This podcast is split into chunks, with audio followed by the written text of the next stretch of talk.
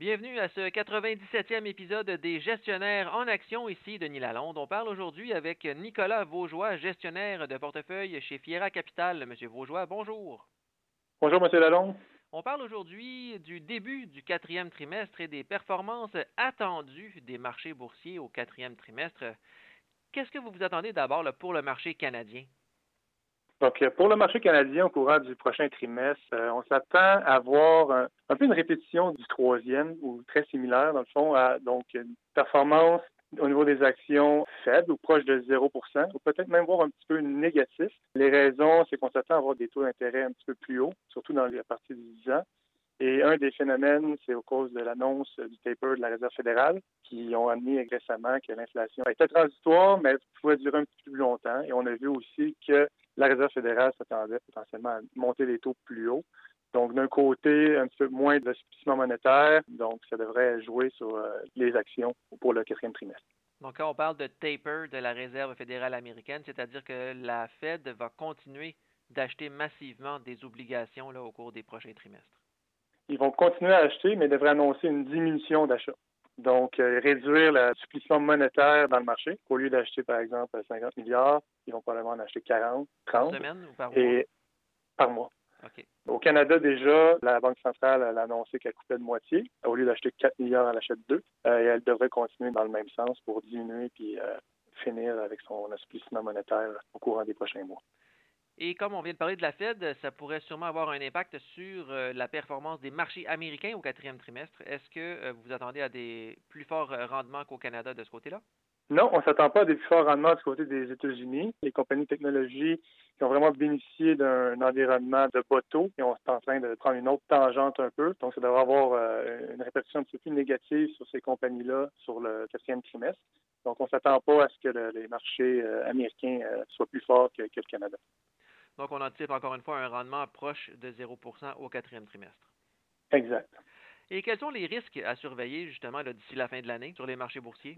Sur les marchés boursiers, nous, un des risques qu'on surveille est la Chine. On a vu récemment les problèmes financiers de Evergrande, le plus grand développeur immobilier en Chine qui est sur le bord de la faillite. Et on regarde aussi a d'autres développeurs immobiliers qui sont en difficulté actuellement. Et la raison pourquoi c'est important, c'est que le secteur immobilier représente pas loin de 30% du PIB chinois en termes de contribution de, croissance. Donc, euh, si les gros développeurs sont en difficulté, on pourrait observer une décélération de la croissance chinoise et avoir un impact négatif euh, sur les marchés. Donc, la Chine est un gros risque pour le prochain trimestre. Et l'autre euh, risque serait aussi euh, l'inflation. Donc, si l'inflation ne ralentit pas, ça va forcer la Réserve fédérale à probablement agir plus rapidement que prévu. Donc, ça pourrait être aussi un facteur négatif sur les marchés. Est-ce qu'il y a des secteurs à privilégier ou à éviter au quatrième trimestre? Au niveau des secteurs euh, ben, à éviter, je dirais peut-être une, région, la Chine. J'éviterais la Chine euh, tant aussi longtemps qu'on n'a pas davantage d'informations à savoir si le gouvernement va faire une intervention dans le système pour euh, améliorer la situation ou, la croissance et plus de clarté aussi sur on a vu dans les derniers mois qu'il y a un secteur qui était touché où ce que le gouvernement misait pour essayer de de remettre de l'ordre ou qui n'était pas, d'accord avec le, secteur en particulier en termes de profit et de, croissance. On peut parler au secteur euh, d'éducation, donc les compagnies d'éducation ont été touchées, c'est l'immobilier. Donc, euh, si on peut voir plus de clarté de ce côté-là, ce serait bien, mais d'ici ce temps-là, j'éviterais euh, la Chine. Sinon, le secteur de l'énergie, on voit le monde commence à voyager, plus de demandes aussi en hausse, mais il n'y a pas eu beaucoup d'investissements dans le secteur pétrolier dans les dernières années. Donc, la demande augmente et l'offre n'est pas nécessairement au rendez-vous. Donc, le secteur énergétique devrait bien faire pour les, du moins les trois prochains mois. Euh, donc, euh, ce serait des, secteurs à privilégier ou éviter de, de, de Et donc, si je vous comprends bien, M. Vaugeois, on peut s'attendre au quatrième trimestre à ce que les marchés boursiers aient une performance inférieure à celle du troisième trimestre. Oui, en effet. Dans le fond, si le marché le ferme comme on, est actuellement, dans le fond, au Canada, on était à demi pour cent à la hausse, aux États-Unis, 1 36, Nasdaq à demi pour cent. Donc, euh, si nos prévisions sont justes, donc euh, à zéro ou légèrement négatif, euh, oui, ça devrait être inférieur au troisième trimestre en termes de rendement boursier.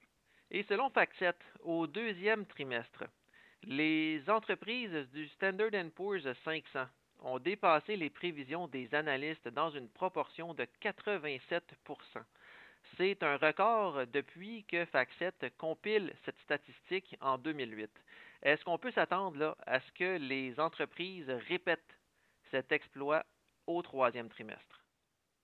Une excellente question. Euh, les entreprises ont la, possibilité de répéter cet exploit. Toutefois, cela ne veut pas nécessairement dire que ça va euh, résulter dans des marchés plus hauts parce que la bourse tend à anticiper 6 euh, à 12 mois d'avance. Donc, si on s'attend à un ralentissement économique, ça ne veut pas dire nécessairement que le marché va, va, monter davantage et surtout que toutes les bonnes nouvelles semblent être anticipées actuellement dans le marché. Mais oui, les entreprises, je ne serais pas surpris de voir un, des résultats semblables pour, pour les résultats du troisième trimestre. Je vous remercie beaucoup, M. Vaugeois.